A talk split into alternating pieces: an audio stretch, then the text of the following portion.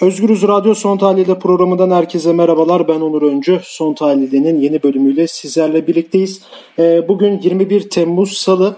Ee, bugün Van'ı işleyeceğiz. 27 ee, Haziran'da Van'da gölü açılan bir teknenin batması sonucu 60 kişi Van Gölü'nden çıkarıldı.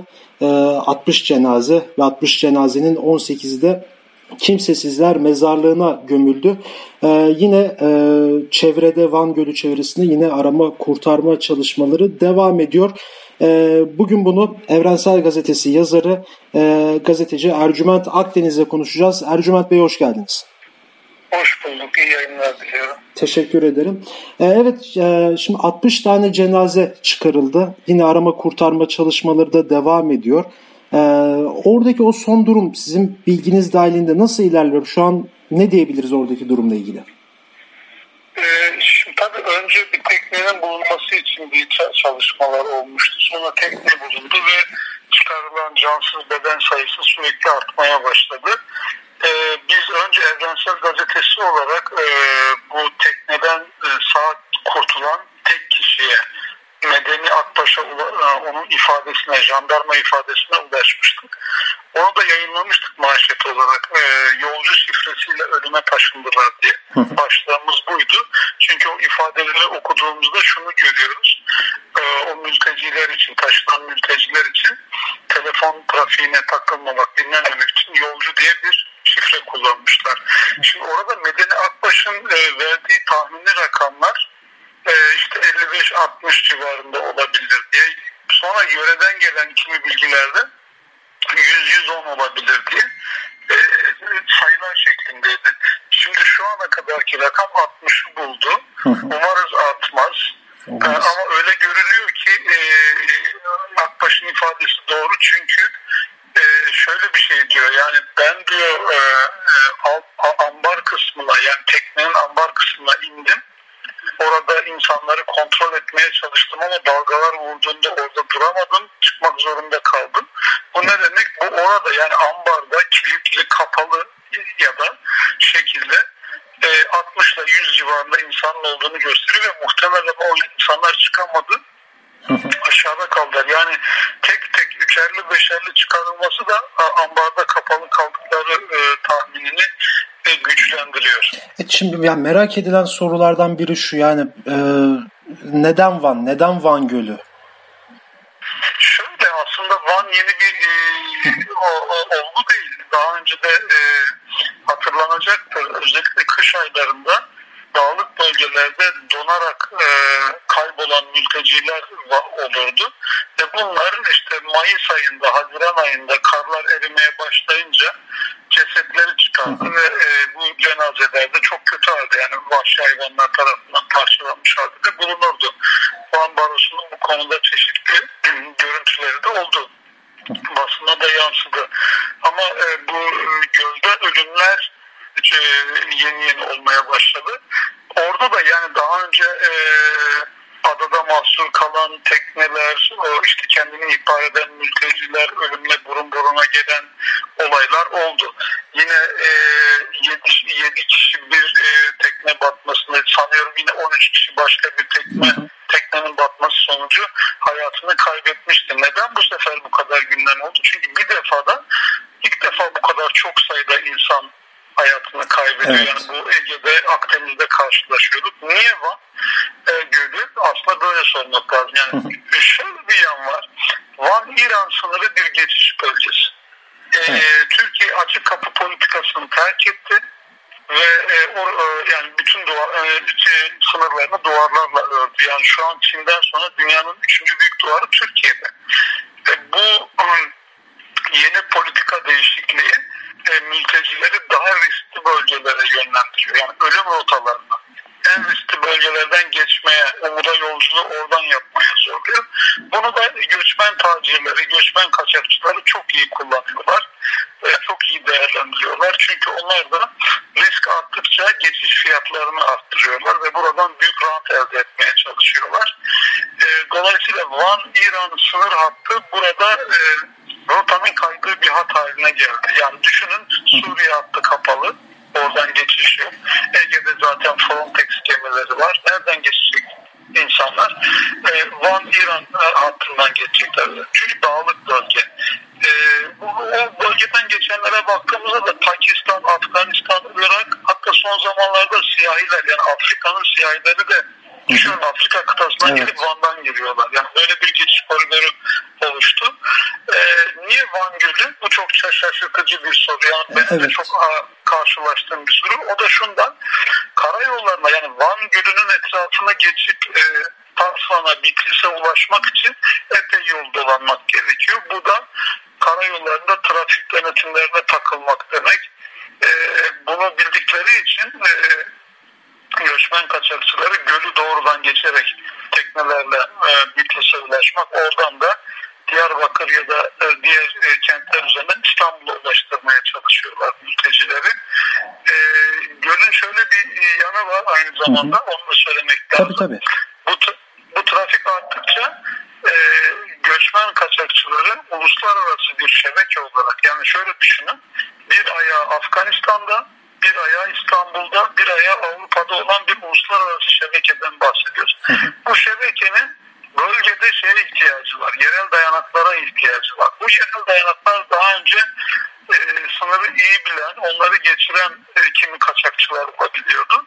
Şimdi e, durum değişti. Yani gölü geçmek için balıkçı teknesine ihtiyaçları var.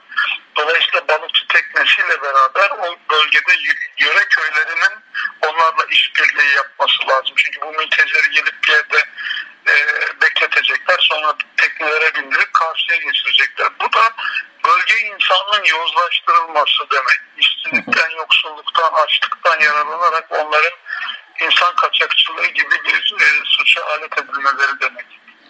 Peki şimdi bu şunu da size sormak istiyorum. Yani biz e, Van konusunu daha çok işte Evrensel Gazetesi'nden ve sizin yazılarınızdan, sosyal medyadaki paylaşımlarınızdan aslında çok daha detaylı bir şekilde haberdar olduk. Yine bununla ilgili e, bazı gazeteciler yine yazıyor, çiziyor, onları da biliyoruz ama şimdi yani medyada e, sanki Van bir ötekileştirildi yani bu durumda. Fazla biz bunu göremedik.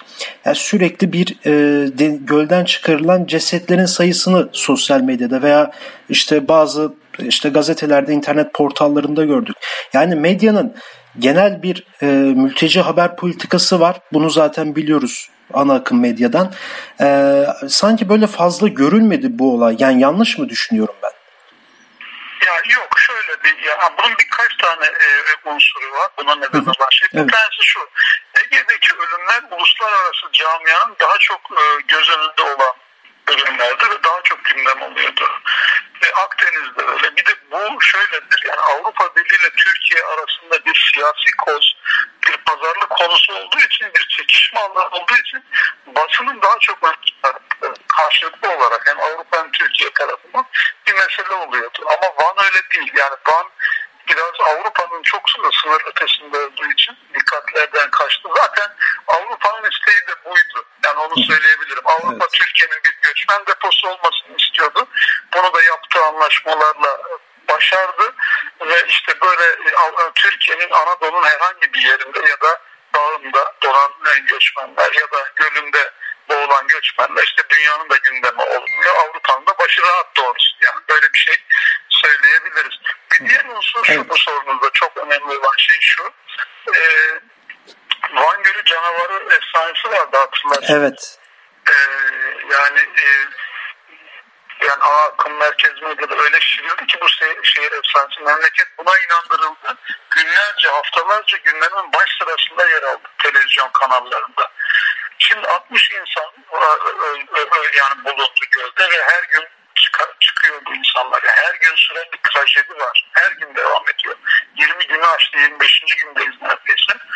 Van Gölü canavarı kadar gündem olmadı ne yazık ki. Bu da ne yazık ki Türkiye basının, yani merkez medyasının ne kadar kötü bir sınav verdiğini gösteriyor. Ee, bunu bir yere not etmek lazım. Evet. Şimdi de şöyle bir yanı var. Yani e, emek demokrasi e, e, tarafı ya da hı hı. Özgürlükleri savunan medya, siyasi partiler ve kurumlar açısından durumda. Yani buradan hı hı. baktığımızda da maalesef durumun çok iç açıcı olduğunu söyleyemeyiz. e, yani çok duyarlı değil e, genel e, tablo. Yani bunun da iki nedeni var. Yani bir tanesi Türkiye'de siyasi gündem o kadar yoğun ki yani işte her gün bir şey değişiyor. Yani işte Ayasofya'ydı, bir yerde operasyondu, işte kadın cinayetleriydi, e, pandemiydi, yeni eğitim ne olacak çok e, çalkalanıyor. Dolayısıyla bunların arasında e, muhalefet genel anlamıyla e, bu gündemlere yetişirken bu konuda dikkati dağılıyor. Yani buraya odaklanamıyor görebildiğim kadarıyla. Ama ikinci temel olgu şu, e, yani Türkiye'de demokratik e, hak arayışı, demokratik protesto kültürü e, güçlüdür aslında.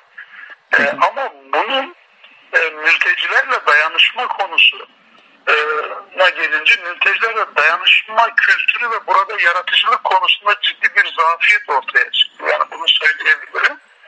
Bunu böyle e, kırıcı bir eleştiri anlamında söylemiyorum. Yani buradan yapıcı bazı sonuçlar e, çıkarabilmek açısından söylüyorum. İkincisi de yani on, yani insan haklarıyla insan evet. ise mülteciler de haklarıyla mültecidir.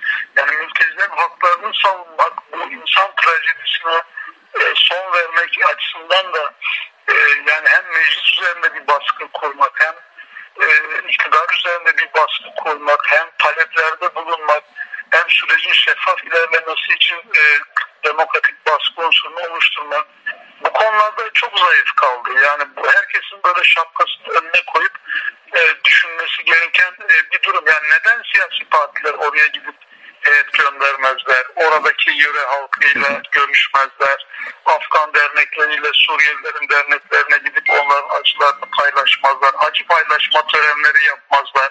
Yani bütün bu açılardan e, sorgulanması gereken bir dönemde olduğumuzu düşünüyorum. Evet, e, çok teşekkür ederim programımıza katıldığınız için Ercüment Bey. Ben teşekkür ederim. İyi. Sağ olun. Evet, Evrensel Gazetesi yazarı, gazeteci Ercüment Akdeniz son tahlilde de e, bizim konuğumuzdu. Van'da 27 Haziran'da göle açılan teknenin batması sonucu e, 60 kişi 60 mülteci e, Van Gölü'nden çıkarıldı.